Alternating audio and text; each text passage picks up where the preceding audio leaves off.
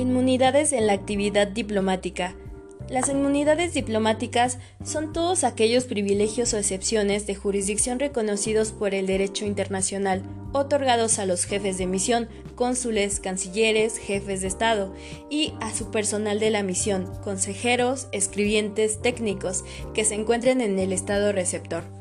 Dichas inmunidades funcionan principalmente como ventajas para los diplomáticos con el fin de garantizar el desempeño eficaz, libre e independiente de las misiones diplomáticas.